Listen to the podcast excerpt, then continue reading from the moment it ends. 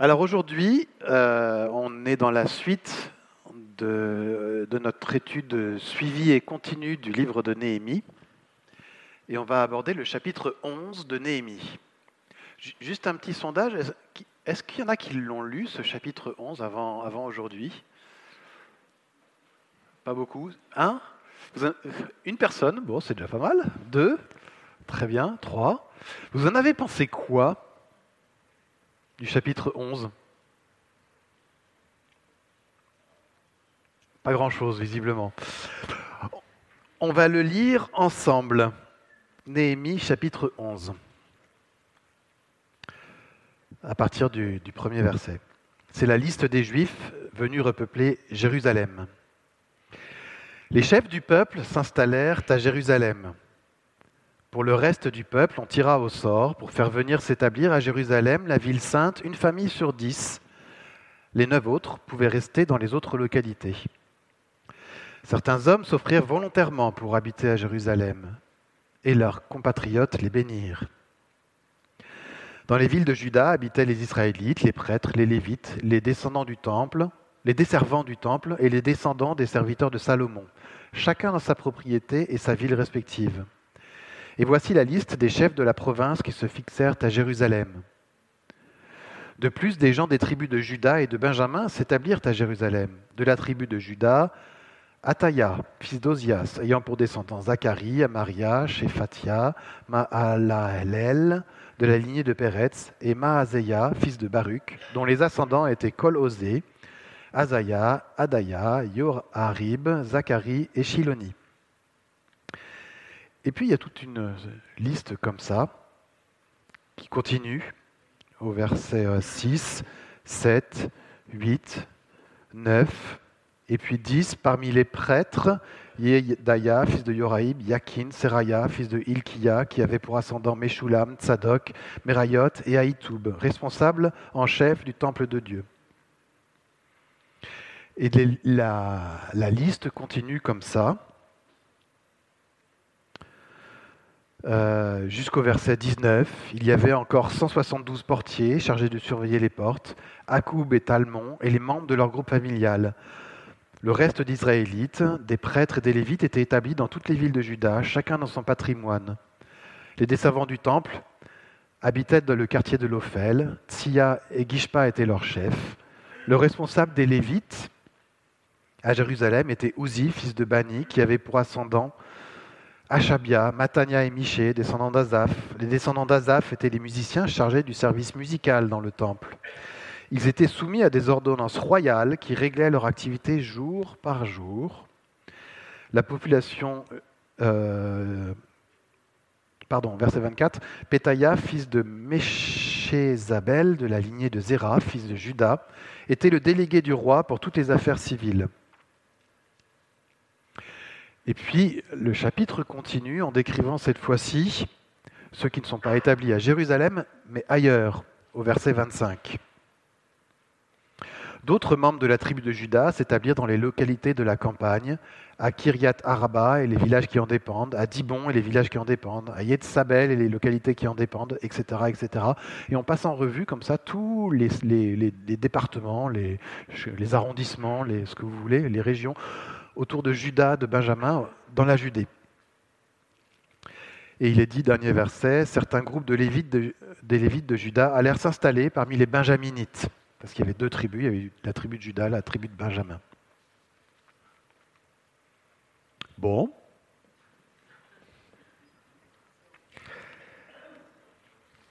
Qu'est-ce qu'on fait d'un texte comme ça?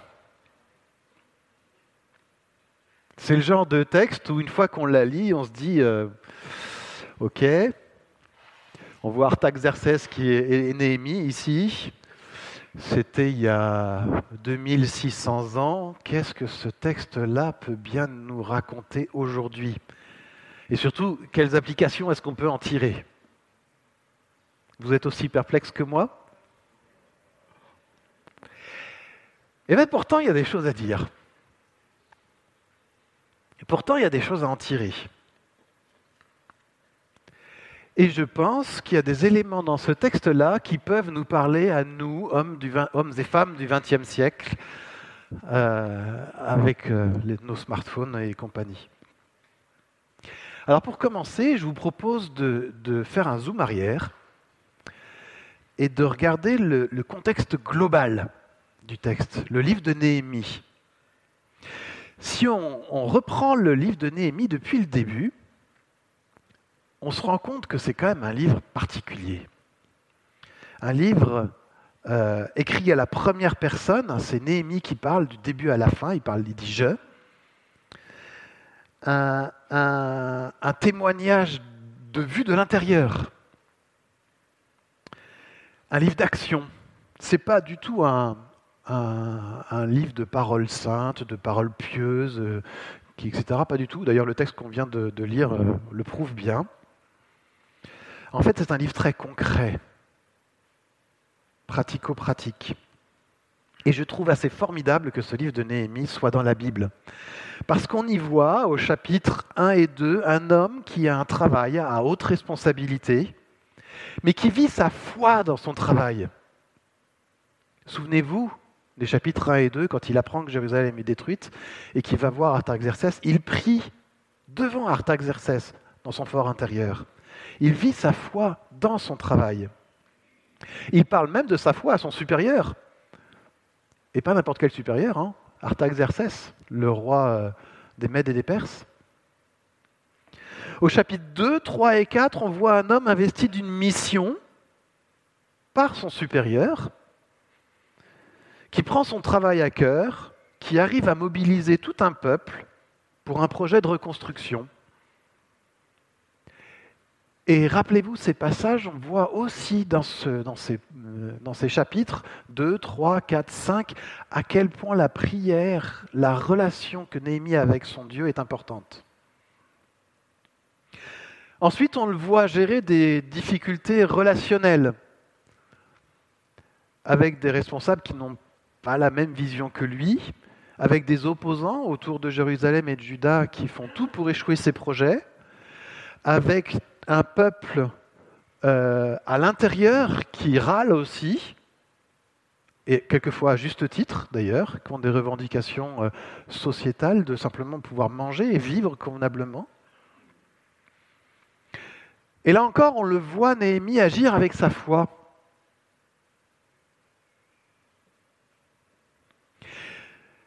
Et puis au chapitre 7, Rappelez-vous, c'était Éric euh, Chalouis qui avait euh, prêché là-dessus. On le voit faire une sorte de diagnostic de territoire. Ma fille en, licence euh, devait faire un diagnostic de territoire comme ça. Et eh ben pourquoi pas Il voit faire ce diagnostic de territoire et, faire le constat qu'il, ben, que Jérusalem est détruite, les maisons sont détruites, il manque des gens pour habiter à Jérusalem, et c'est pas facile, quoi. Il y a du boulot. Et faire le constat qu'il manque de responsables à Jérusalem. Et dans tous ces événements-là, on voit Néhémie, sa foi en bandoulière, gérer son, travail, cette œuvre au quotidien. Et puis dans ce livre Néhémie, on voit aussi l'équivalent de nos comptes rendus d'Assemblée générale. Vous vous souvenez, la dernière fois que Jean-Marc et Nicolas ont prêché, il y avait toute une liste d'engagements signés à la fin. On voit au chapitre 6 une sorte de, livre de comptes, hein, François, où on voyait la, liste de tout ce que les gens avaient offert pour la, reconstruction de la, muraille. Telle personne avait amené tant, telle personne avait amené tant, on avait les totaux à la fin. On voit des, rapports de travaux publics quand Néhémie fait le tour de la muraille et dit bon bah là il faut reconstruire ça, cette porte là, etc., etc. Des listes de noms comme celle qu'on vient de lire, avec un peu comme nos, listes de membres de nos associations. Alors pourquoi je dis tout ça? En fait, quelle conclusion on peut en tirer? Qu'est-ce qu'on peut en déduire? Moi, ce que j'en déduis, la conclusion que j'en tire, c'est que dans ces choses-là, Dieu est présent. Dieu s'intéresse à notre histoire de tous les jours. Dieu n'est pas là seulement le dimanche quand on s'assemble et qu'on le loue, mais il est là sur notre lieu de travail. Il est là dans nos relations avec nos voisins. Il est là dans nos relations avec nos supérieurs. Il est là dans nos difficultés relationnelles. Il est là dans notre façon de, remplir notre fiche d'imposition, etc., etc. Et je suis vraiment reconnaissant pour ce livre de Néhémie qui est pratico-pratique et qui montre Dieu dans ces moments-là. Dit autrement, je pense qu'il n'y a pas de séparation pour Dieu entre le spirituel et le reste, entre le dimanche et les autres jours de la semaine, entre ce qu'on vit à l'église et ce qu'on vit en famille ou au travail. Et la meilleure preuve pour moi, le livre de Néhémie en est une, mais la meilleure preuve pour moi de ça, c'est l'incarnation de Jésus. Jésus fait homme. Jésus qui est né petit enfant, qui a vécu comme homme, qui a travaillé comme charpentier. C'est Marc 6.3 qui nous dit ça. Les gens qui le voyaient disaient, mais c'est pas Jésus, le charpentier? Il a marché sur nos routes humaines, il a mangé ce qu'on mange, il a dormi Pourquoi c'est important Tout ça? Et pourquoi c'est difficile aussi à comprendre dans nos sociétés sécularisées? Il me semble que c'est aussi un effet de la laïcité à la française, de séparer ce qu'est le religieux et le profane. On peut parler de Dieu, mais seulement dans certains lieux et à certains moments. Je pense que cette façon de penser n'est pas la façon de penser de Dieu.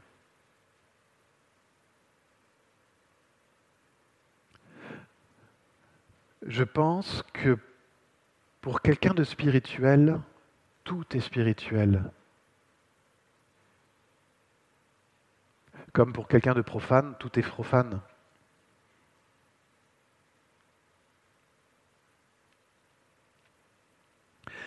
Je crois que Dieu est Dieu et qu'il veut être aussi le Dieu de nos lundis matins quand nous reprenons la semaine de travail.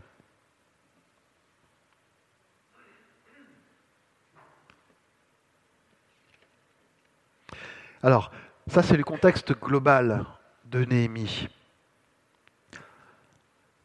Et après ce zoom sur ce zoom arrière, on va, refocaliser un petit peu sur ce texte-là et, et, voir le, contexte local de ce chapitre 10, 11. Euh, en fait, ce chapitre 11 intervient après toute une séquence où le peuple d'Israël reprend contact avec la parole de Dieu, se repent et prend un engagement solennel. C'est les trois chapitres juste avant le chapitre 11 où on voit qu'ils lisent tous ensemble, depuis les plus petits en âge de comprendre, jusqu'aux plus âgés, ils écoutent la parole de Dieu, ils prennent conscience de leurs péchés, se repentent, et prennent ensuite un engagement solennel écrit. Vous vous souvenez de ces trois chapitres où Jean-Marc avait prêché et Nicolas aussi? Juste avant ce chapitre-là, ces trois chapitres, c'était Éric, Éric qui avait euh, prêché sur euh, le chapitre 7. C'était ce fameux euh, diagnostic de territoire dont je parlais tout à l'heure, où Néhémie faisait le constat que Jérusalem, malgré avoir été reconstruite, enfin la, muraille était reconstruite, le temple était reconstruit, mais à l'intérieur restait beaucoup de ruines. Et Jérusalem était peu peuplée. Et il manquait de responsables. Et le cri du cœur que, que, Eric avait, donné en, prêchant sur ce texte, c'était Donnez-nous des hommes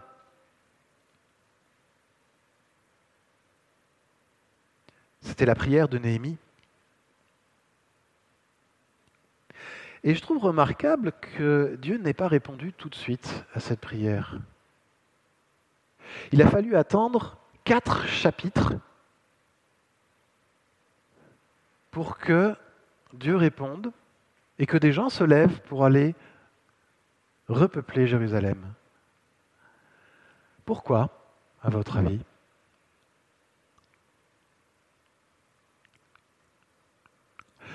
Il y avait des chefs des peuples qui étaient compétents pour ça.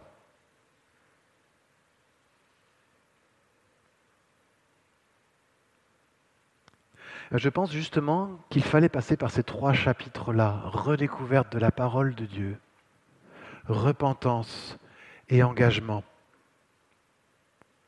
La compétence ne suffit pas. Ça me rappelle en quelque sorte les critères que Paul donne à Timothée pour former des responsables dans 2 Timothée 2.2. Qu'est-ce que Paul dit? Ce que tu as entendu de moi en présence de nombreux témoins, confie-le à des personnes fidèles qui soient capables de l'enseigner aussi à d'autres. Il y a deux mots que je retiens ici. La fidélité et les compétences. Être capable ne suffit pas pour être un bon responsable aux yeux de Dieu.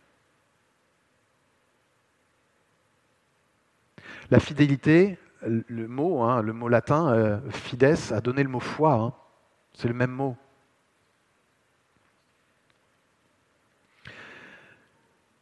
Et je pense que cette fidélité, cette foi, nécessite une relation vivante avec Dieu. Cette relation que Dieu a restaurée dans les trois chapitres précédents, 8, 9 et 10.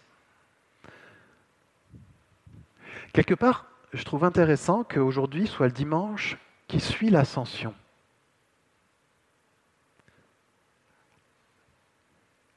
Je vous ai perdu encore là. Quel rapport avec l'ascension? Eh bien, je trouve qu'il y a quelques liens avec le texte qu'on est en train de lire. Vous voyez pas? Avant l'ascension, les disciples de Jésus avaient vécu un grand malheur.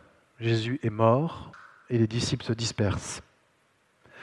Avant Néhémie, le peuple avait vécu un grand malheur. Jérusalem était détruite et le peuple dispersé. Et puis Jésus est ressuscité. Il a fait redécouvrir la parole de Dieu aux disciples d'Emmaüs a redonné une espérance nouvelle aux disciples, a donné un nouveau départ à Pierre. Et puis, dans notre texte de Néhémie, Néhémie est revenu, il a fait redécouvrir la parole de Dieu au peuple, a redonné une espérance nouvelle, un nouveau départ.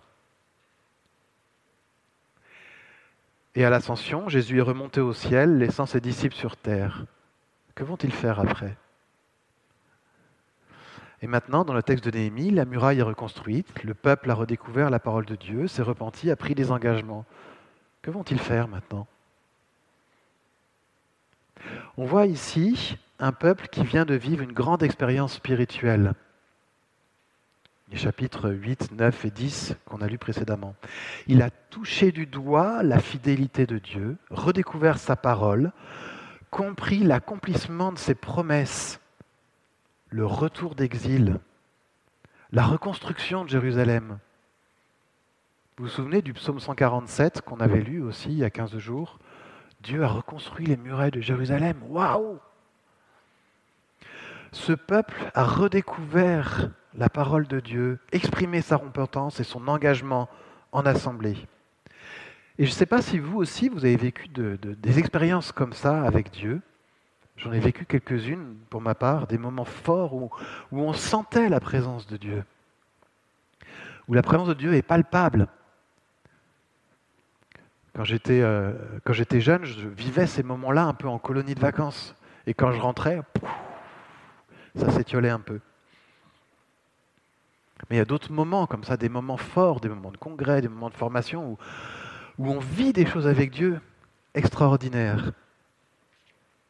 Ces moments sont forts, mais il y a toujours un moment où on redescend un peu de son nuage et on doit reprendre le boulot le lundi matin. Et je trouve que ce chapitre qu'on vient de lire est un peu un de ces chapitres-là. Le peuple a pris un super engagement au chapitre précédent et là, ben, on reprend le lundi matin. Et donc, qu'est-ce qui se passe le lundi matin?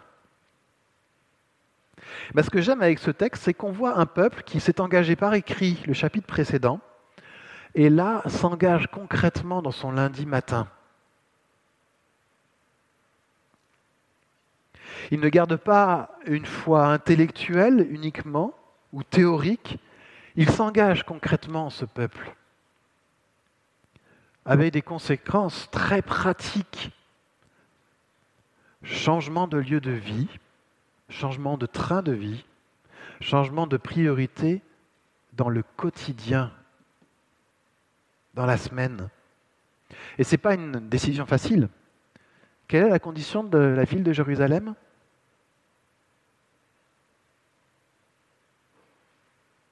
Elle est à moitié détruite.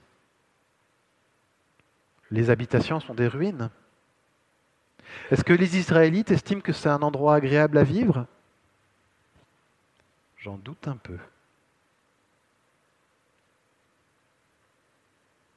D'ailleurs, je trouve que ça fait écho aussi à notre situation, à nous, aujourd'hui, 21e siècle, l'Église du Drac. Combien d'entre nous habitons près de notre Église? Pourquoi est-ce qu'on considère aujourd'hui qu'il vaut mieux ne pas vivre dans les grandes agglomérations? Pour quelles raisons vivez-vous là où vous vivez? Par exemple Moins chaud aussi.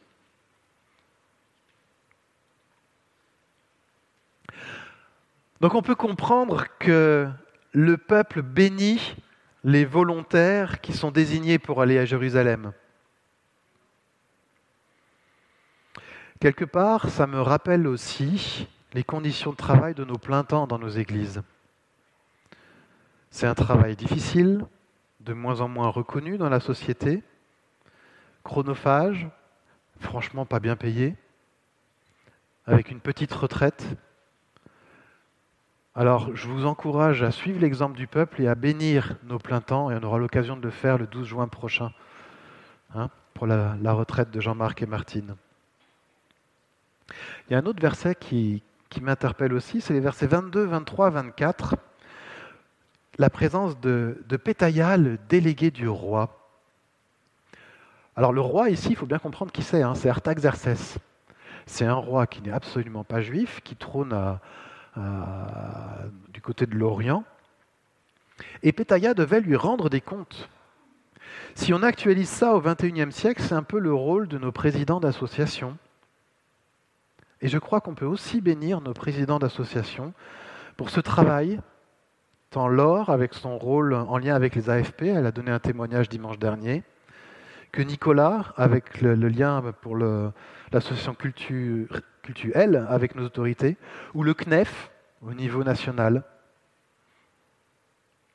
Le fait que la Bible en parle nous montre aussi que ce sont des services qui sont importants, reconnus, spirituels, qui ont une valeur aux yeux de Dieu.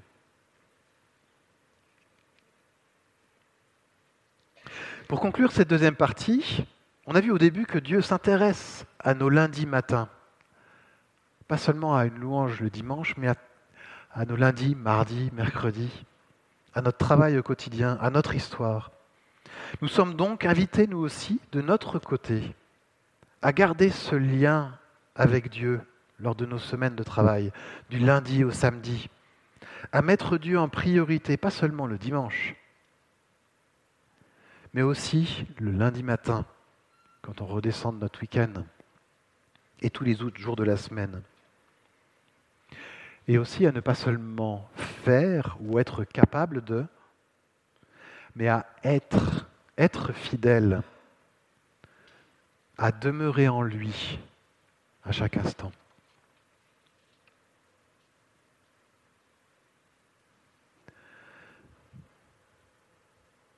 Alors, maintenant, des questions pratico-pratiques. Comment est-ce qu'on fait pour maintenir Dieu, pour mettre Dieu au cœur de nos vies agitées du XXIe siècle? Comment est-ce qu'on fait pour, comme Néhémie, vivre notre foi tous les jours? Pas seulement le dimanche, pas seulement le, samedi au groupe de jeunes ou euh, le GBM euh, au milieu de la semaine. Alors j'ai une petite remarque préliminaire. Ce texte parle de Jérusalem, la ville sainte. Et en fait, c'est la première fois dans la Bible qu'on donne ce qualificatif à Jérusalem. Qu'est-ce qui justifie ce qualificatif?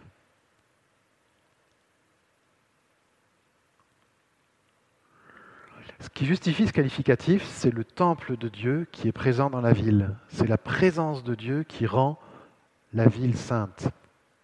Avant, avant ce texte-là, c'était le temple qui était saint, mais la ville, c'était Jérusalem, c'est tout. C'est la première fois ici que la sainteté de Dieu sort du temple, en quelque sorte, et rayonne sur, euh, sur Jérusalem. Alors si on actualise ce texte, qu'est-ce que ça veut dire pour nous? Comment est-ce qu'on actualise cet appel à demeurer à Jérusalem, euh, euh, ce, tirage au sort et cet appel aux responsables à aller s'établir, demeurer à Jérusalem? Je pense que le texte qui illustre le mieux cet appel-là, c'est la façon dont Jésus le formule dans Jean 15. C'est le fameux texte du cep et des sarments. Jean 15, versets 4 et 5. Demeurez en moi, c'est Jésus qui parle, demeurez en moi, et moi je demeurerai en vous. Un sarment ne saurait porter du fruit tout seul sans demeurer attaché au cep. Il en est de même pour vous. Si vous ne demeurez pas en moi, vous ne pouvez porter aucun fruit. Je suis le cep de la vigne, et vous en êtes les sarments. Celui qui demeure en moi et en qui je demeure portera du fruit en abondance, car sans moi, vous ne pouvez rien faire. J'ai oublié de passer les slides, c'est les sept jours de la semaine qui sont importantes, la présence de Dieu les sept jours de la semaine, le cep et les sarments.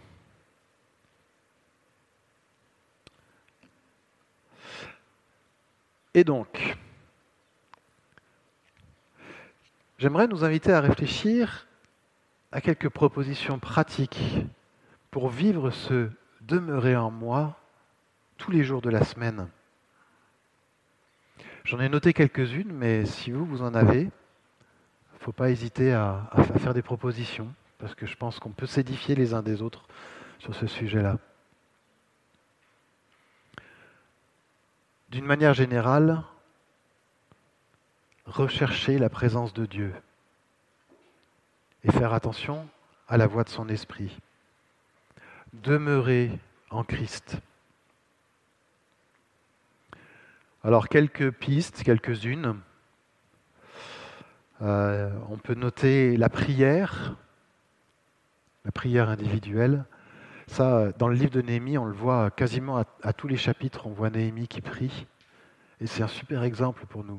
Dans toutes les circonstances, il lui arrive un truc, hop, premier réflexe, la prière. Il prie partout, tout le temps. Il n'attend pas d'être à, l'église ou au temple pour, prier. La lecture de la parole, bien entendu. Et je me souviens, quand j'étais petit, on, insistait beaucoup sur le, temps passé avec Dieu dans la semaine, le culte personnel. Et je, pense que c'est important. On n'en parle peut-être pas suffisamment dans notre Église. Ce temps passé dans la semaine, en tête à tête avec Dieu.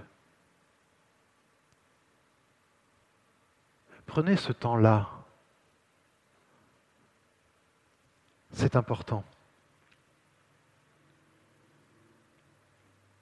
Et puis, si vous avez d'autres pistes, Prenez tout ce qui se présente à vous. Par exemple, moi j'ai des collègues qui se réunissent pour prier une semaine sur deux.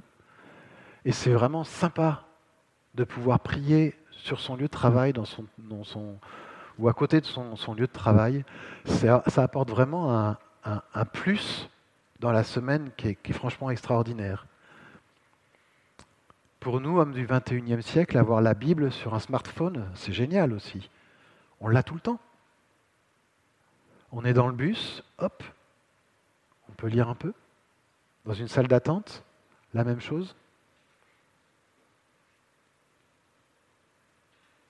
Ma femme, sur son, application qu'elle a mis, ça lui envoie des notifications une fois par jour avec un verset. Ça aussi, je trouve ça génial. Tiens, j'ai reçu un message. Oh, c'est Dieu qui me parle. C'est des petits trucs, mais qui nous qui maintiennent ce lien avec notre Créateur. Bien sûr.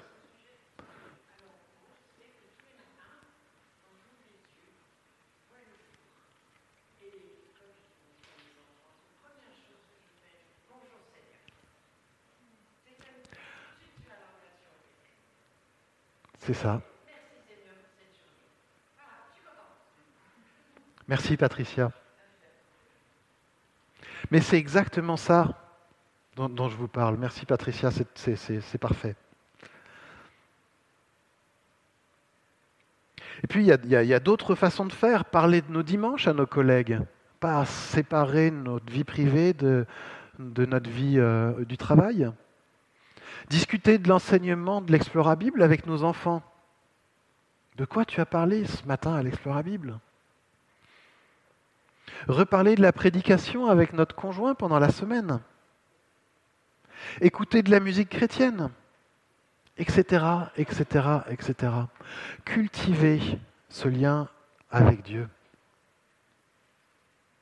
Bon, tout ça, c'est très bien, mais je note une, une autre dimension importante dans ce texte-là, c'est la dimension communautaire, collective.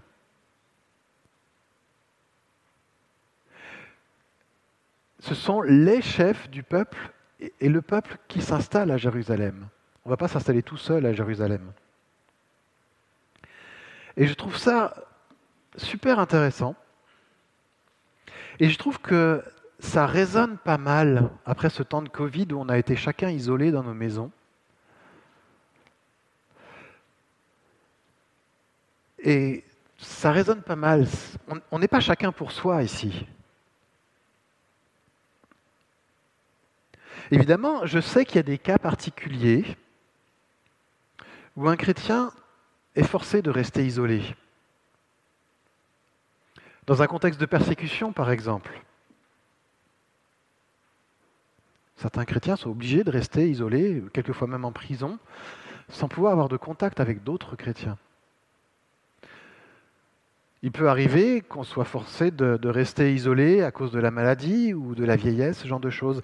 Et encore, je pense que dans ces cas-là, y compris en temps de persécution, l'Église a un devoir de visiter ces personnes-là, de les accompagner, de prier pour eux. Bref, ce que je veux dire, c'est que demeurer en Christ, habiter dans la ville sainte, c'est aussi rester en lien les uns avec les autres.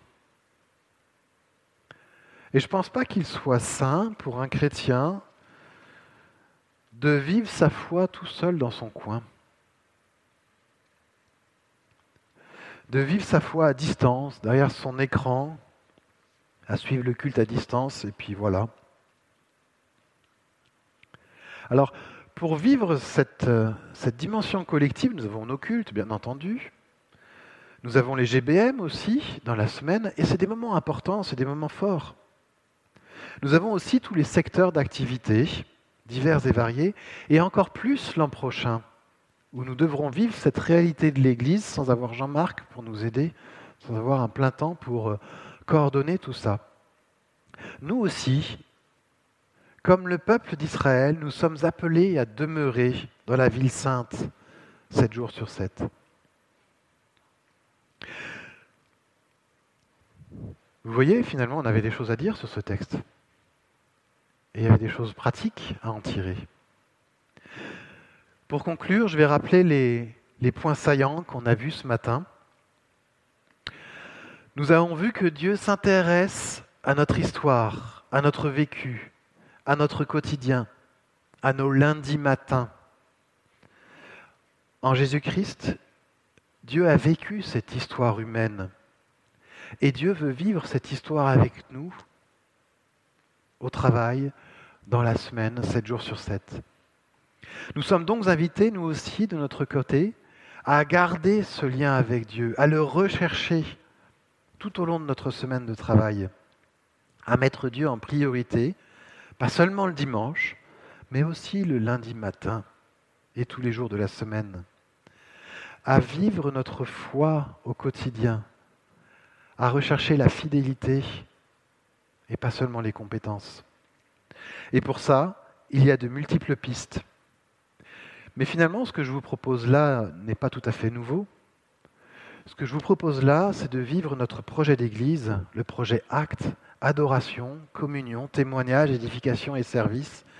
Mais ce, projet d'Église, le vivre pas seulement le dimanche, mais tous les jours de la semaine, du lundi au dimanche. Amen.